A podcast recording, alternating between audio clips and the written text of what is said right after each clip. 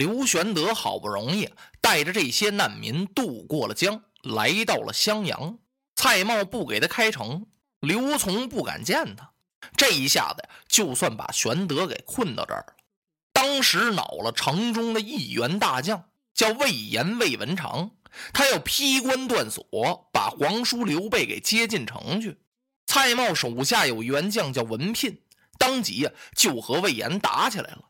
这时候，孔明先生一看机会来了，主公，您赶快进城吧，进城降了刘琮。占据荆襄，好拒曹操啊！三将军一得呀，跃马摇枪就要往里杀，让玄德给制止了。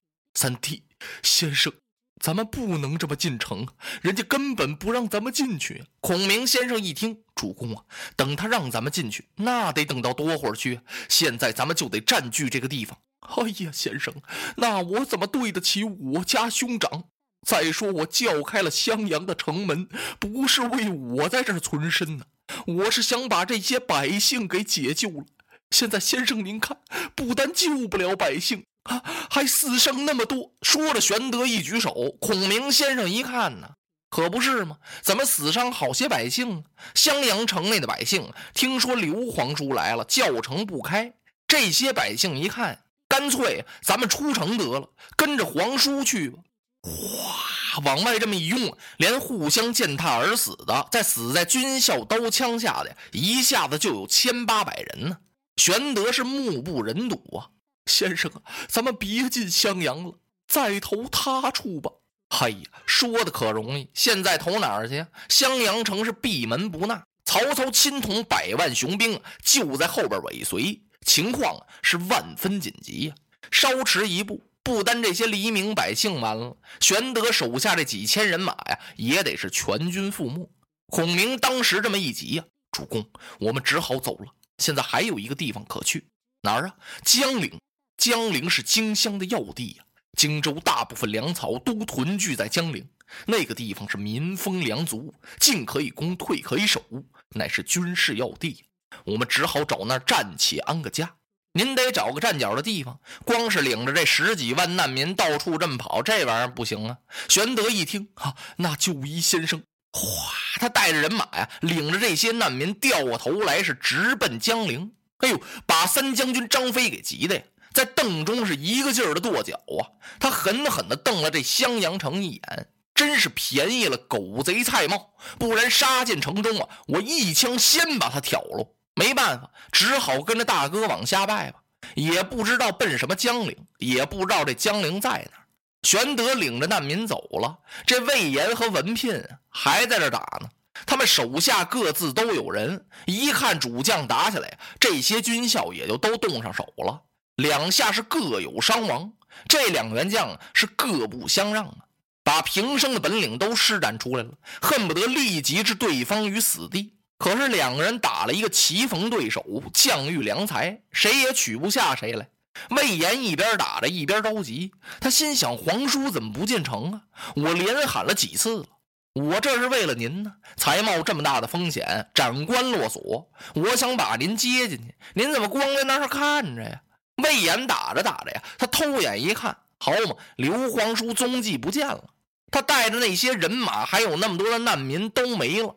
哦，全走了。嘿，魏延这着急呀！您怎么走了？魏延现在难为情了，我怎么办呢？进襄阳进不去了，要进去的话呀，蔡瑁就得把他杀了。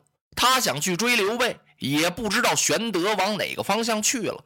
文聘呢，还跟他死战不舍。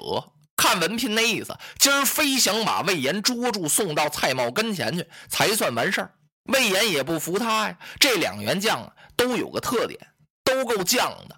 魏延一看，那咱们就打吧。又打了一气，魏延实在打不下去了。怎么回事啊？他心有点散了。再说身边，连一兵一卒也没了，我还在这儿打个什么劲儿？嗯，文聘，暂且将你的首级寄存在你的颈项之上，饶你不死。说完了，他一拨马，落荒败走了。魏延去投长沙太守韩玄去了。这时候，城楼上的蔡瑁一看魏延败了，他就把文聘接进城里来了，说文聘立了功了。蔡瑁这才把这心放肚子里。不管怎么说呀，刘备没进我的襄阳，这比什么全强啊？我投降了曹丞相啊，比荆襄让给你刘玄德强百倍哟。第二天一早啊，曹操就派人来了，让刘琮啊手捧兵符剑印到樊城去接他，把刘琮吓坏了。什么？让我接曹操？曹操这人我可知道，他特别厉害呀，我也不敢见他呢。哎呦，这可怎么办呢？他正在这哆哆嗦嗦，害怕着慌呢。由外边进来一个人，谁呀？王威。王威进来一看，哎呀，公子，你怎么了？哈，王将军呢？你不知道啊？曹操派人来了，让我手捧兵符剑印到樊城去接驾。王威一听，我正为此事而来呀。公子，您不能去，现在您露脸的时候到了。眼前有个千载难逢的好机会，您要是真这么做的话会名垂千古，百世流芳。刘琮一听不哆嗦了，什么事儿啊？这么惊人？王将军，您跟我说一说。公子，如今刘皇叔已经败走了，曹操呢知道您归降他了，现在他毫无戒心了。那您就假借接他进襄阳为名，暗暗设下一支伏兵，给曹操一个措手不及。到时会杀得他落花流水，是曹贼可擒。随后您再把皇叔刘备请回来，把大公子刘琦再接来，您就可以兵进许昌了。真要有那一天，那孙权会拱手称臣呢。公子，您为汉室立下了奇功啊，能吗？怎么不能啊？公子，您就别犹豫了。好，好，好啊啊！将军，您等我想一想。哎，我在外面等候片刻。说完，王威出去了。王威刚出去，蔡瑁进来了。蔡瑁一看，他这外甥刘琮，小眼睛直勾勾的在这坐着，又想什么心事呢？嗨，也怪难为这孩子的，才十几岁，掐头去尾啊，没人了。你说，身为荆州主，现在本来就坐都坐不安，如今大概是让他到这个樊城来见曹操啊，他有点害怕了。好好，公子，曹丞相已经派人来了。您什么时候过江啊？啊，舅父啊，我这儿有个事要跟您说说。什么事啊？刚才将军王威劝我呀，让我趁机灭曹，是这么这么这么回事。哎呦，蔡瑁一听啊，这王威太可恨了，他怎么喝主啊？这不是祸乱人心吗？怎么给您出这么个主意啊？不能听他的。那曹丞相乃当今之俊杰，您根本灭不了啊。那么一来呀，咱这荆襄就毁了。我实话告诉您吧，这个荆襄九郡，宁可给了曹丞相，也不能让与刘玄德。要给曹丞相，您永为荆州主啊，咱们都能平平安安的在这儿过日子。给刘备，说不定咱命就完了。蔡瑁这几句话让王威全听见了。呸！卖国贼蔡瑁，谁是贺主之人呢？就是你！你把荆襄九郡拱手让与曹操，你的良心何在？蔡瑁一听，好匹夫，我这正想要杀你呢。说着，他就把这宝剑给亮出来了。王威也亮了剑了，俩人在屋里就要打起来了，吓得刘琮直作揖：“哎呀，舅父，王将军，不要动手，不要打呀！”正在这时，蒯越来了。蒯越进来一看，哎呀，这是怎么了？这是蔡瑁将军，休得如此！过去把蔡瑁的宝剑抢过来了，把王威给劝出去了。现在是什么时候啊？还同是操戈呀！赶快去接曹丞相吧！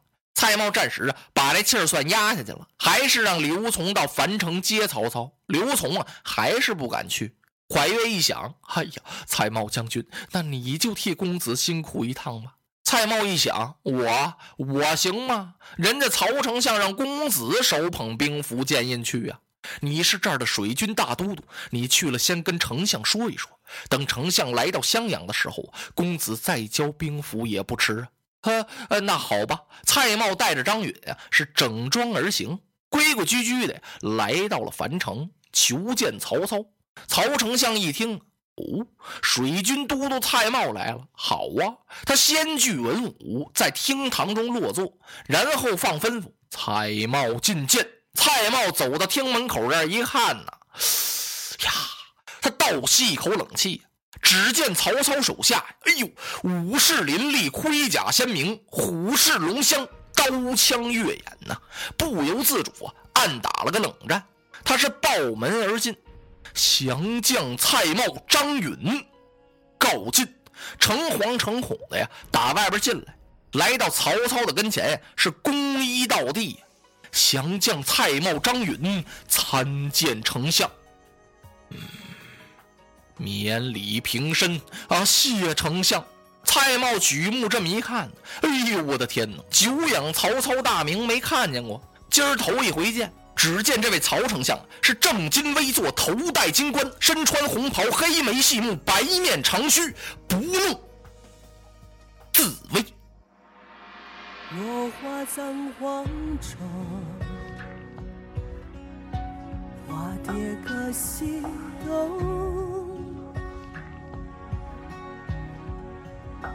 千年之后的我，重复着相同的梦。恍惚中。